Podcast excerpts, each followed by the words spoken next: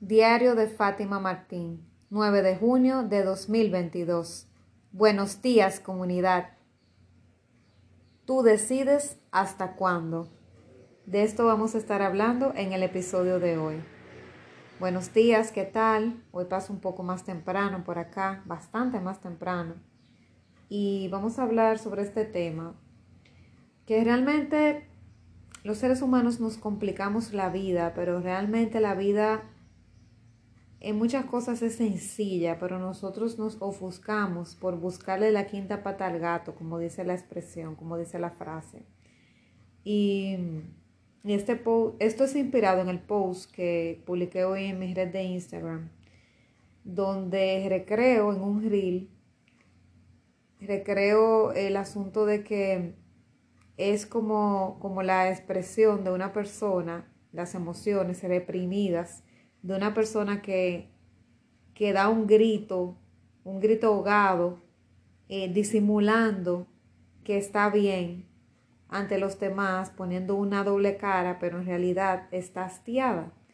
Y lo enfoqué en base al trabajo, que es eh, el, el nicho que trabajo, la parte de la orientación vocacional hacia las personas que, que no saben qué hacer con su vida, sobre todo su vida laboral, pero en sentido general, que se sienten perdidos, que no saben qué hacer, que no saben cómo darle sentido a su vida, que se sienten que están de más en el mundo, que lo que hacen no tiene ningún tipo de, de sentido, de utilidad para la humanidad ni para ellos mismos. Bueno, entonces, una respuesta importante para esto es que esas personas que tratan de reprimir sus emociones y sentimientos, haciéndose pasar como que todo está bien, como que todo está estable.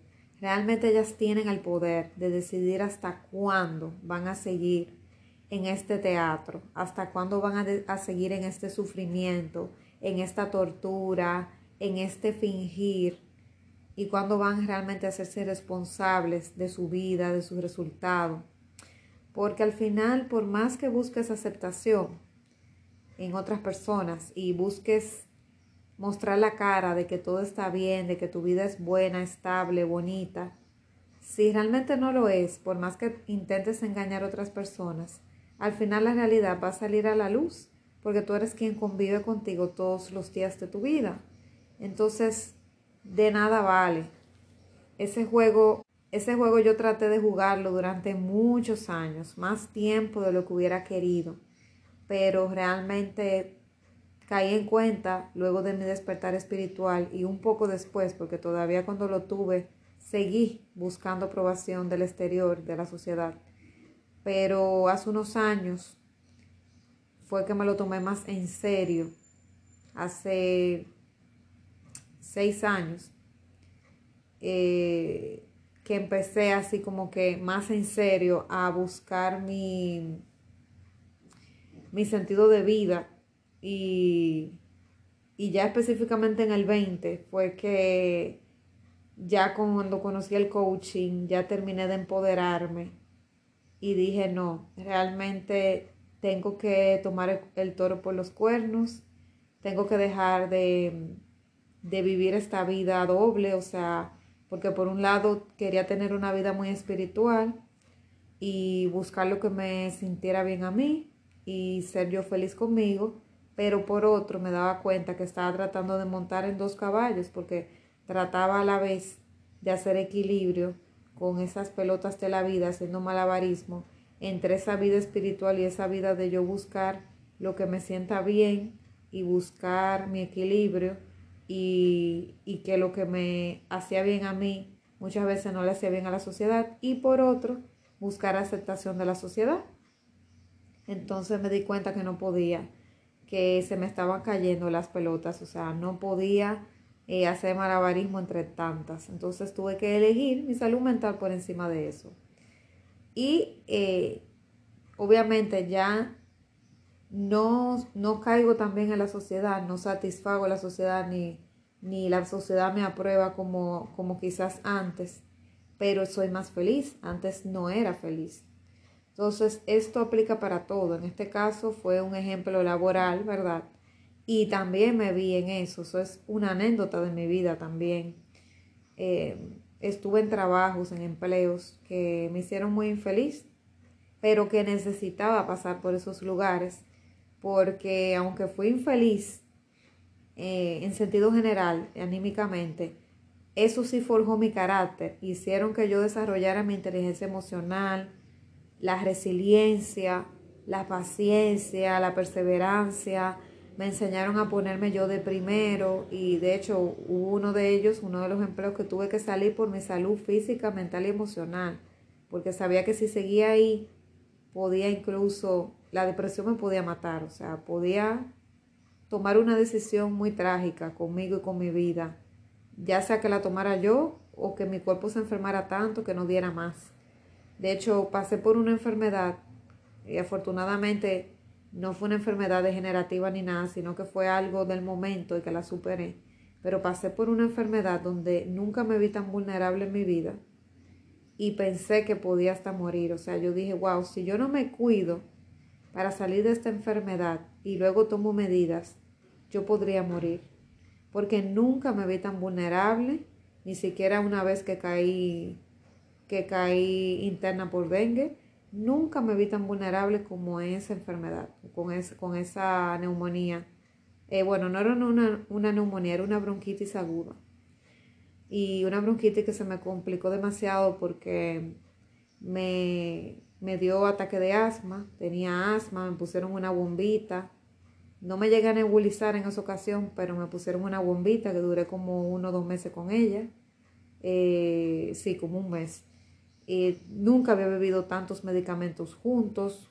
Bajé muchísimo de peso, la ropa se me caía de, de lo flaca que me puse. Eh, recuerdo que ya ni con la, ya ni con correa, yo tuve que mandar a arreglar esa ropa porque no me servían, se me caían. Eh, estuve muy desmejorada eh, físicamente y obviamente mental, emocionalmente también.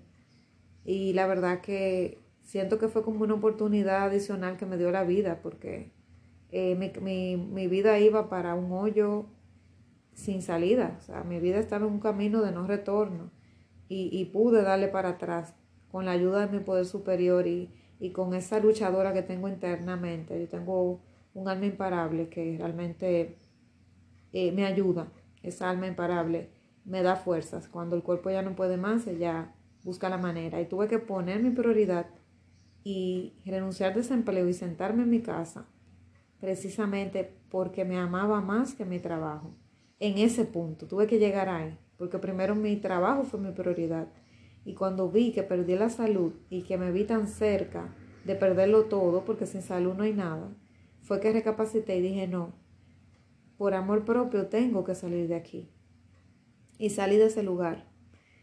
Pero la verdad que, o sea, tú que me escuchas, si tú has pasado por algo así, de que has estado en un trabajo que de verdad tú sabes que no te llena, donde sufres mucho, eh, aprende la lección. No es que busques salir corriendo ni renunciar al primer intento, porque necesitamos fomentar nuestro carácter y, necesitamos pruebas para hacernos fuertes, porque si no nos hacemos muy blandos, lo que facilita debilita. Pero si ya tú ves que de verdad es algo que tú ves que reiterativamente te respetan, tú ves que tú no puedes poner límites saludables, que eso se ha salido de control, antes de que siga caminando, es bueno parar al monstruo antes de que se convierta en un monstruo grande. Mejor un monstruo pequeñito, matarlo antes de que se haga grande. Eh, y no tener que llegar al extremo que llegué yo. No te deseo que llegues al extremo que llegué. Y hay personas que que incluso han perdido la vida porque han caído con una enfermedad que no han podido superarla, producto de enfermedades adquiridas por el estrés intenso adquirido en trabajos que no les gustan. Lo peor es estar en un lugar que no te gusta y tener que hacerlo por la paga del mes. Yo sé lo que es eso. No es divertido, no es para nada divertido. Y abrazo a todas las personas que están pasando por una situación así actualmente porque de verdad que es muy doloroso tener que aguantar en un lugar solamente por la paga. Por eso he querido ir dándole otro giro a mi vida para que eso no me vuelva a ocurrir. Estar y estar despierta para que no vuelva a pasar. porque es algo que por la necesidad uno en cualquier momento puede caer nuevamente en una situación así o peor. Así que recordándote, tú decides hasta cuándo, tú decides hasta qué momento toleras, hasta cuándo aguantas. En ti está el poder de decisión, no está en otros, está en ti. Solo queda de que te hagas consciente, te empoderes de, esa, de esa decisión, te hagas responsable y ejecutes. Deja de ser pasivo, empieza a accionar. Nos vemos mañana, seguro que sí. Un fuerte abrazo.